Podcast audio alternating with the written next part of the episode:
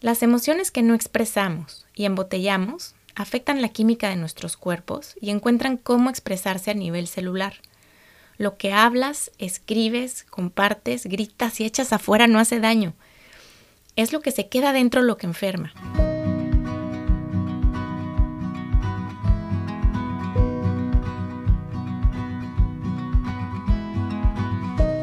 Hola, bienvenidos al podcast Bienestar Conciencia. Soy Nicole Fuentes.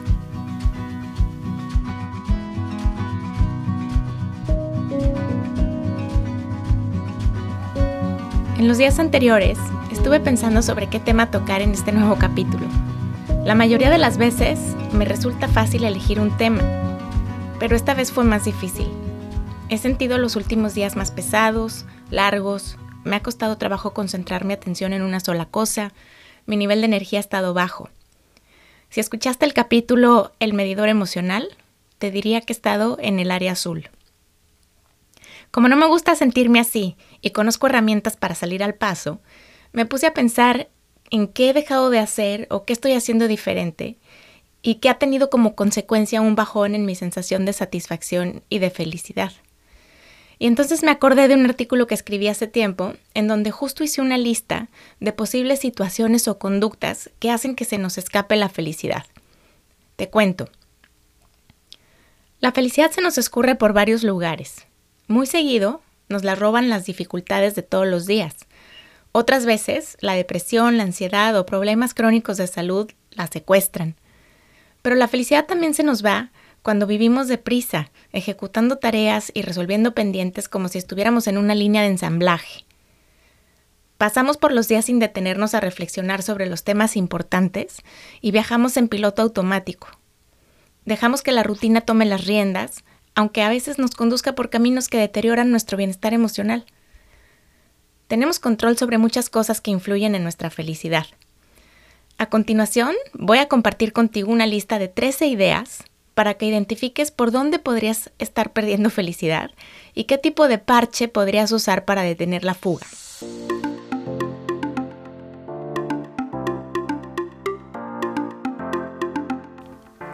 La número uno es, ya eres feliz pero no te has dado cuenta. ¿Te has puesto a pensar, qué tal si ya eres suficientemente feliz? Creer que debes de ser todavía más feliz cuando ya te sientes feliz, irónicamente, puede hacerte menos feliz. Querer ser un 10 perfecto en la escala de la felicidad, siendo un sólido 8 o 9, puede generar una sensación de falsa carencia e insatisfacción.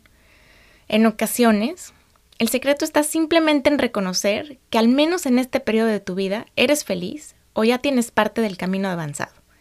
Y esto lo aprendí de un alumno en mi clase de acciones para la felicidad. Cuando pregunté al final del semestre qué había sido lo más útil o qué les había gustado más del curso, su respuesta fue justo esa. Darme cuenta que al menos ahorita tengo todo lo que quiero y necesito para ser feliz, que al menos ahorita me siento bien.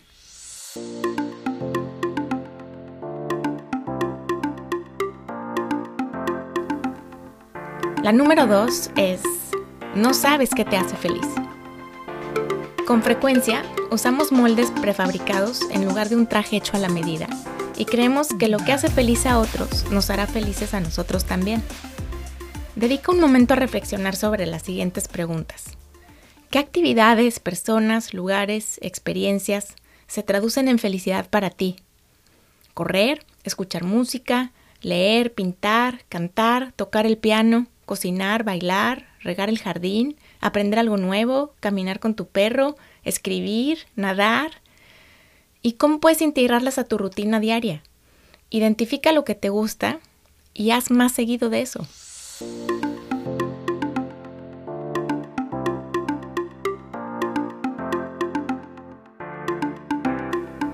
La número 3. Ves la vida a través de un lente de escasez. Somos muy buenos para detectar las fallas, lo que no tenemos o no podemos hacer. La gratitud es el antídoto perfecto contra este hábito. Consiste en desarrollar un sentimiento profundo de agradecimiento con la vida. Tiene que ver con notar los pequeños detalles, lo bueno que te pasa, lo que sí tienes, sí puedes hacer y las personas que sí están contigo queriéndote, apoyándote y contribuyendo de manera positiva en tu vida. La gratitud permite ver la vida a través de un lente de abundancia.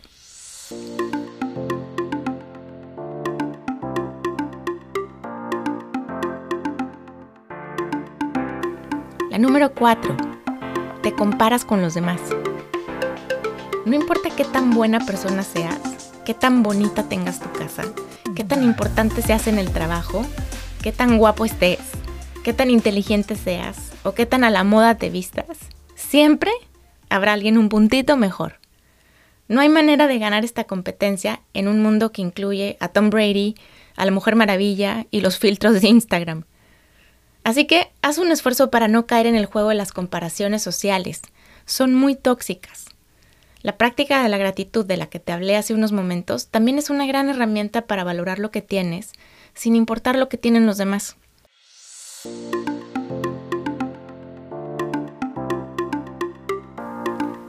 Número 5. ¿Descuidas tus lazos sociales o estás solo? Para ser feliz, no hay nada más esencial que nuestros lazos sociales. De fábrica, venimos cableados para conectar si de pronto te encuentras solo, sola y triste, haz un esfuerzo por cambiar tu situación. Busca ambientes sociales donde puedas encontrar personas con tus mismos gustos y valores. Sonríe, conversa y muestra interés. Acepta invitaciones, genera oportunidades para socializar. Cuida tu relación con las personas más importantes en tu vida. Irónicamente, son a quienes más descuidamos, poniéndolos en segundo lugar después del trabajo o de cualquier otra actividad.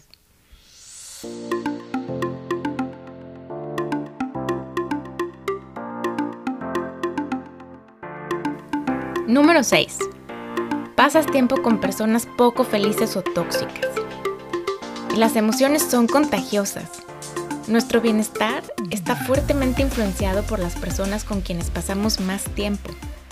Si tus amigos o familiares son una constante fuente de negatividad, quejas sin fin, comentarios ácidos, malas noticias, mal humor, detectores de todo lo que está mal, es momento de reducir tu contacto con ellos y buscar personas más positivas.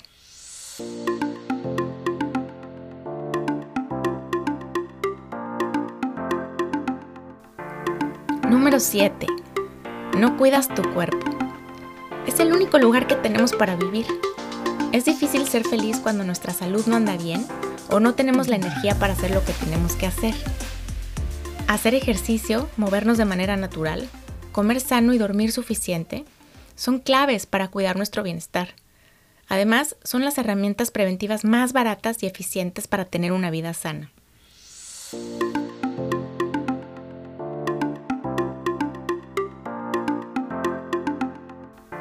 Número 8. No habitas el presente. Las personas más felices viven y disfrutan el momento actual pasar mucho tiempo recordando el pasado genera sentimientos de nostalgia y depresión, mientras que pensar constantemente en el futuro produce ansiedad. Haz pausas e involucra tus sentidos para notar lo bonito alrededor. Este momento es el que tienes disponible ahorita.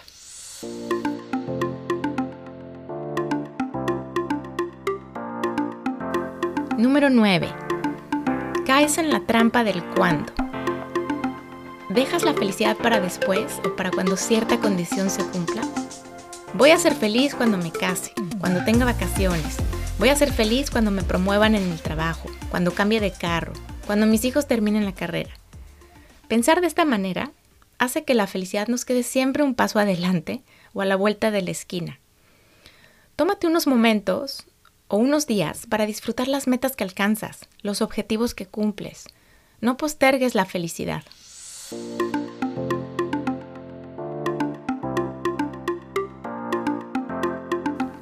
Número 10. Evades lo que sientes. En su libro En Auschwitz no había Prozac, 12 consejos de una superviviente para curar tus heridas y vivir en libertad, dijo la doctora Edith Eger, lo opuesto a la depresión es la expresión. Las emociones que no expresamos y embotellamos afectan la química de nuestros cuerpos y encuentran cómo expresarse a nivel celular. Lo que hablas, escribes, compartes, gritas y echas afuera no hace daño. Es lo que se queda dentro lo que enferma. Es importante ser valientes para sentarnos con las emociones que nos atraviesan y mostrar curiosidad para descifrar el mensaje que tienen que entregarnos. El primer paso para cambiar nuestra realidad es enfrentarla, verla a la cara, platicar con ella. Un sentimiento es solo un sentimiento, no tu identidad. Las emociones son energía y la única manera de salir de ellas es atravesándolas. Para salir de la prisión de la evasión, es necesario darles la bienvenida a los sentimientos, dejarlos pasar y luego dejarlos ir.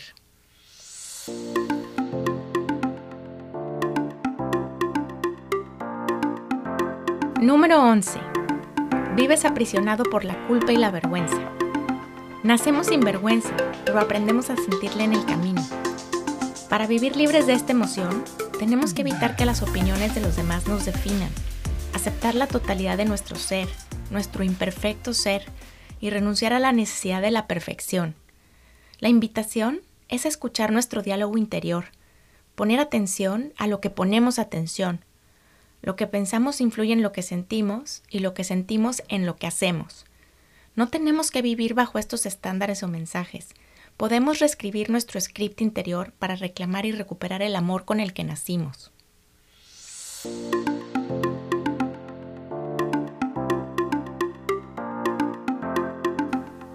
Número 12. No has encontrado el propósito de tu vida. Las personas más felices pueden articular en una frase corta la razón por la que se levantan cada mañana, sin contar la alarma del despertador. Cuando no tenemos claro a dónde queremos ir, podemos llegar a todos lados. Nuestro propósito de vida está en la intersección de lo que nos apasiona, lo que sabemos hacer, nuestros valores, fortalezas personales y sentido de trascendencia, ¿Qué te inspira? ¿Qué te da curiosidad? ¿Qué disfrutas haciendo? ¿Qué sabes hacer muy bien? ¿Cómo te gustaría ser recordado? ¿Qué estarías dispuesta a hacer aún sabiendo que puedes fallar? Dedica tiempo a reflexionar sobre estas preguntas y muy posiblemente tu propósito de vida, si es que aún no lo tienes claro, empiece a dibujarse.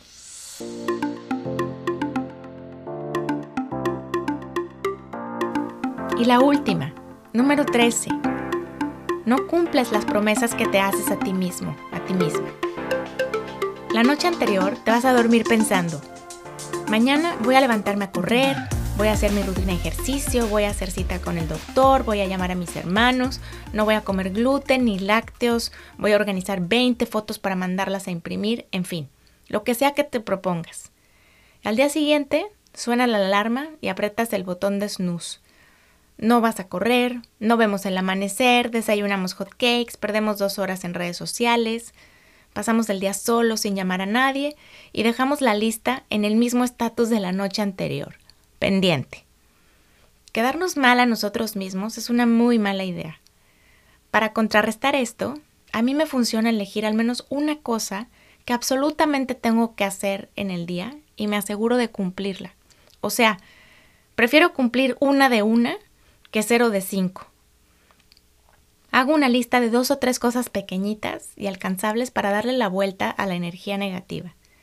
En mi lista de hoy estaba, por ejemplo, tender la cama justo al levantarme para tener un quick win. Sí lo hice y ahora ando aquí armando el capítulo de hoy. ¿Te identificaste con alguna de estas ideas? A mí en lo personal, esta semana se me fue por varios lados. Pasé mucho tiempo sola, no salí a correr ningún día, Comí de manera poco sana para mí y me quedé mal a mí misma varias veces en varios temas. Pero una parte de nuestra felicidad o una parte de la falta de felicidad depende de lo que hacemos o dejamos de hacer y pensamos todos los días. Cuando hacemos este ejercicio consciente, podemos después con intención agarrar las riendas de nuestro bienestar. Si descubriste en esta línea algún rincón por donde a ti se te está escapando la felicidad, asegúrate de sellarlo. Antes de cerrar este capítulo, quiero aprovechar para darte las gracias por escuchar el podcast. Me hace muy grande el corazón recibir mensajes donde me compartes que te gustó un tema, que te sirvió una idea, que disfrutas caminar mientras lo escuchas. Así que gracias por las porras y por compartirlo. Te espero en el siguiente episodio. El podcast de Bienestar Conciencia es una producción de ruidoso.mx.